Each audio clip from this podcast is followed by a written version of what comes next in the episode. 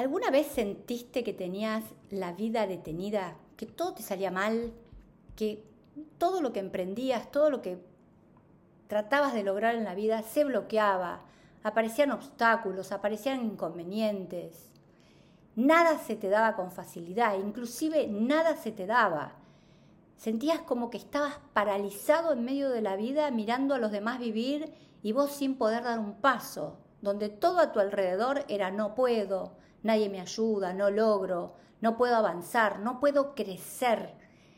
Vamos a hablar de un concepto fundamental que es la vida detenida en el ámbito laboral o en cualquier ámbito. También puede ser en ámbito de pareja, en ámbito de conseguir relaciones sociales, generar emprendimientos. Es un concepto también de la neurodeco muy interesante que es vida detenida. Es decir, ¿qué es la vida detenida? Tener una vida detenida es sentirnos paralizados en los proyectos, y no solamente en los proyectos, sino también en la vida cotidiana, es sentir que perdí el rumbo, que no sé qué quiero, que me levanto a la mañana, me miro en el espejo y digo, ¿qué estoy haciendo de mi vida? Esta vida no me gusta, no sé a dónde voy, no sé si lo que hago sirve o no sirve, no, no, no la encuentro, no encuentro relación con mi propósito de vida, no, no es lo que vine a expresar, no es lo que cuando yo me levanto a la mañana me da ganas de vivir, vestirme rápido y salir a hacer. Ese es el concepto de la vida detenida. Es donde todo se paralizó y donde aparte, como estamos en esta vida detenida, actuamos en forma automática, como si fuéramos robots. Nos levantamos siempre a la misma hora, hacemos siempre lo mismo, estamos en una zona de confort, como nos sentimos tan bloqueados, tan paralizados, no buscamos nuevos hábitos, nuevas expectativas, no buscamos metas distintas en nuestra vida, justamente por este proyecto y por este, este proyecto de vida detenida. Y en, en la vida detenida nos importa mucho más lo que otros quieren de nosotros que lo que nosotros queremos de nosotros. Por eso es el concepto este. Ahora, ¿a quién realmente se le detiene la vida? ¿Y qué es lo que tengo que buscar desde la técnica que yo hago cuando encuentro personas que están en esta situación? Hay que buscar a quién realmente se le detiene la vida. A un muerto.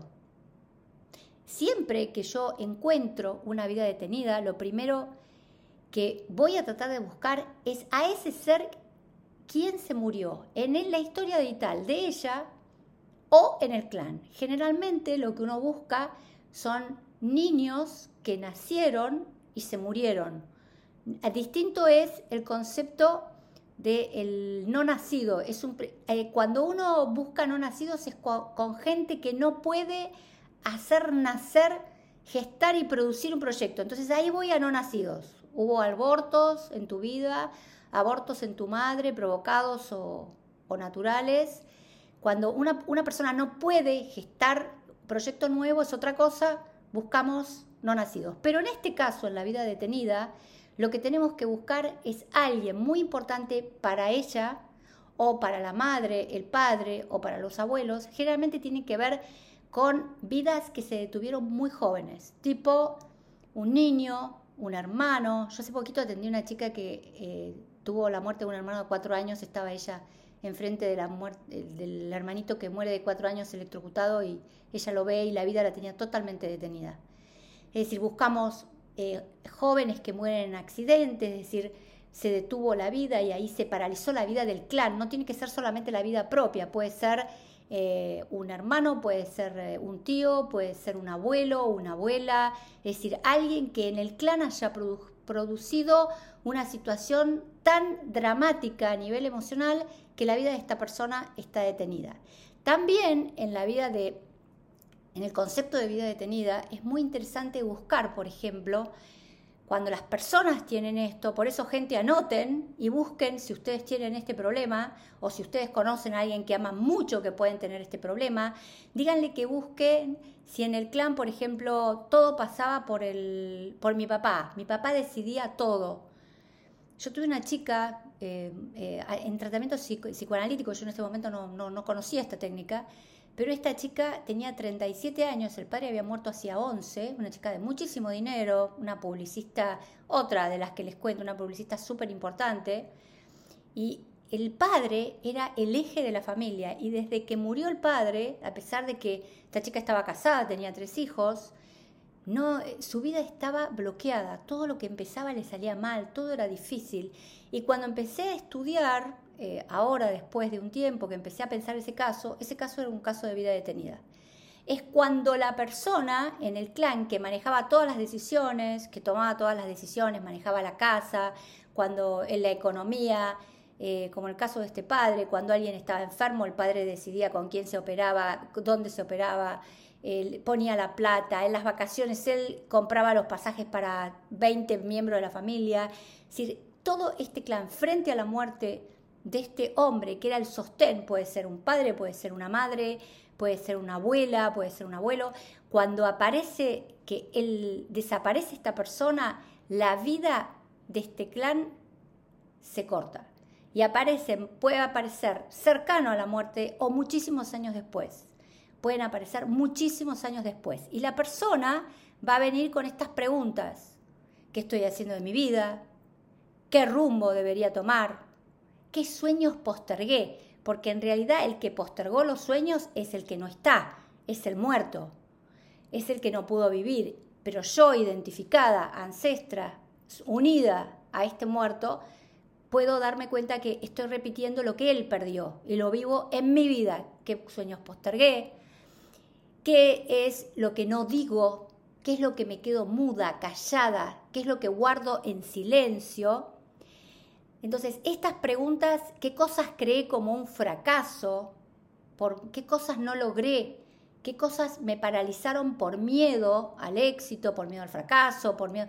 Todas estas preguntas son conceptos de vida detenida. Y la vida detenida, como les repito, hay que buscar al muerto o la muerte inadmisible. No admito que esta persona se haya ido.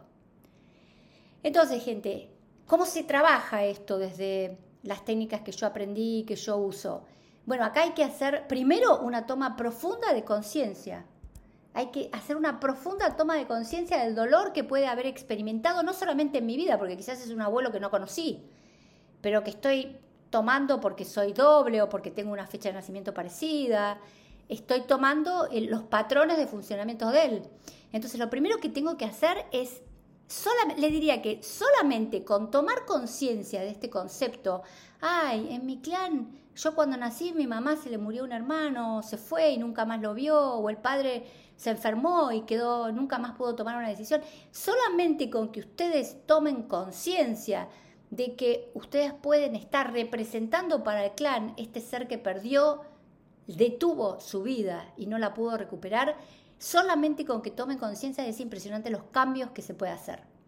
Y otra cosa que hacemos normalmente es lo que se llama ceremonia de duelo, es decir, tenemos que separarnos de la persona. Y bueno, hay un montón de técnicas que no se los puedo explicar acá, pero hay, se hacen ceremonias de duelos específicas donde uno saca, separa a la persona que está detenida, hacemos que el inconsciente biológico entienda que yo no soy esa persona que la vida se le detuvo, se le paró o que tuvo una muerte inadmisible.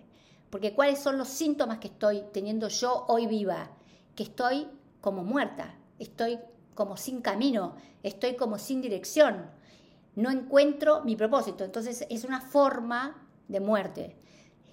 Gente, miren, tengan mucha confianza en hacerse solamente este tipo de preguntas, tratar de llevar al consciente si esto me puede estar pasando, les aseguro que yo he visto casos que solamente por reconocer, por duelar, por hacer una ceremonia, es impresionante los cambios que aparecen en la gente. Entonces, como te repito siempre, volví a escuchar este podcast con un papel y un lápiz. Pregúntate, ¿en qué áreas tenemos la vida muy detenida? No es un área donde, uy, procrastino. Eh, la procrastinación extrema también es vida detenida, eh, ojo. Pero no es, me cuesta empezar, no, no, no, no es esto, no. Es todo se me bloquea, todo me sale mal. Busquen esto y después me escriben, me cuentan y van a ver cómo la vida mágicamente les cambia.